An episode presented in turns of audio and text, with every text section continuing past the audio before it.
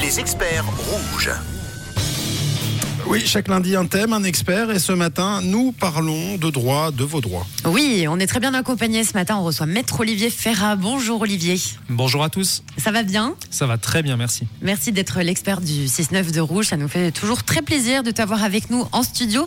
Alors, tu es avocat en droit de la famille, droit des successions et tu as plein d'autres spécialisations. Oui, tout ce qui touche au barreau et au notariat, ça permet surtout de pousser sur famille, succession, construction et tout ce qui est société. Alors ce matin, vous posez vos questions à notre expert avocat Maître Ferrat sur le WhatsApp de Rouge 079 548 3000. Olivier, ça a fait polémique, ce fameux retrait de permis à la maison. C'est vrai que c'est assez incroyable euh, cette histoire. Alors est-ce que c'est possible de se faire retirer son permis de conduire à la maison? Alors on peut se faire tout le temps retirer le permis de conduire, ça c'est sûr, ça a choqué beaucoup de monde, mais il faut pas oublier qu'en Suisse, on n'a pas le droit de conduire. On passe un permis pour pouvoir conduire, et après, à partir du moment où on conduit, on crée un danger, la loi le voit comme ça, et s'il y a un risque euh, de créer des problèmes sur la route, d'avoir des accidents ou autre, il peut y avoir des retraits dits préventifs de sécurité, et là, ça peut être lié au comportement de la personne, à des maladies, à l'alcoolisme, à la vue, à plein de choses, même sans être au volant à ce moment-là. Euh, pour recontextualiser, tu en parlais sur TikTok, c'est euh, une personne qui faisait la fête en abusant peut-être un peu d'alcool et on a jugé, quand bien même cette personne n'était pas encore dans la voiture, qu'elle pouvait euh, subir une sanction et une interdiction de conduire alors qu'elle était tranquillement à la maison, mais peut-être avec euh, dans l'esprit euh, une volonté de conduire plus tard.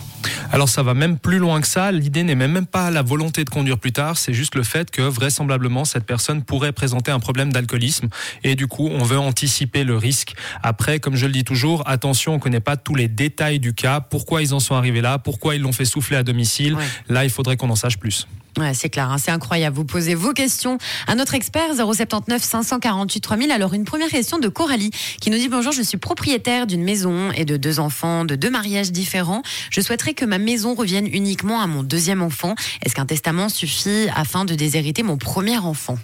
Alors au niveau des termes, ça suffira pas à déshériter formellement, c'est-à-dire lui enlever tout son héritage, mais par contre avec un testament, on peut effectivement attribuer certains biens. Donc on pourrait prévoir dans ce cas-là qu'on remet soit en legs, soit en règle simplement de partage la maison à un des enfants. Pour déshériter formellement, là il y a des règles plus compliquées. Merci euh, pour ta réponse. On a une question de Laurence. Oui, Laurence qui nous dit que sa fille a divorcé depuis euh, une année et que du coup depuis elle garde ses petits-enfants plusieurs fois euh, pendant les vacances et qu'ils vont souvent en France avec eux et euh, du coup elle se demande si elle, faut, elle doit voyager avec des documents spécifiques.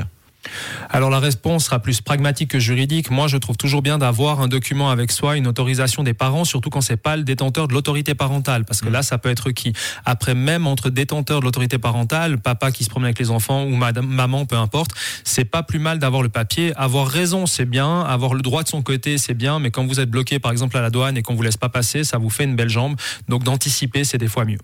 D'ailleurs, si je me fais euh, arrêter euh, à la douane et qu'on me demande euh, où est-ce que je vais, d'où j'arrive, pour combien de temps je pars, est-ce que je suis en obligation de répondre?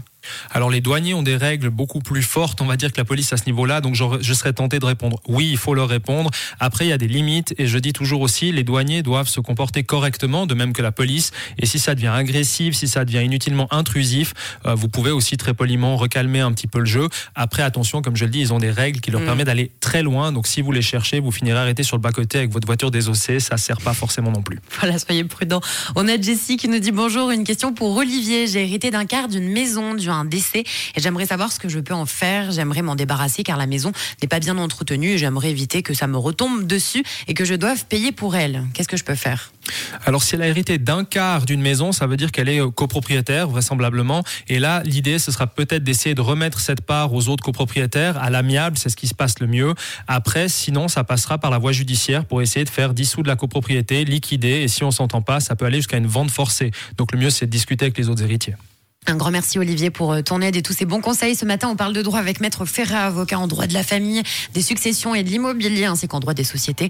Vous avez une question sur le divorce, une question concernant les successions, le testament. Vous avez été victime d'escroquerie.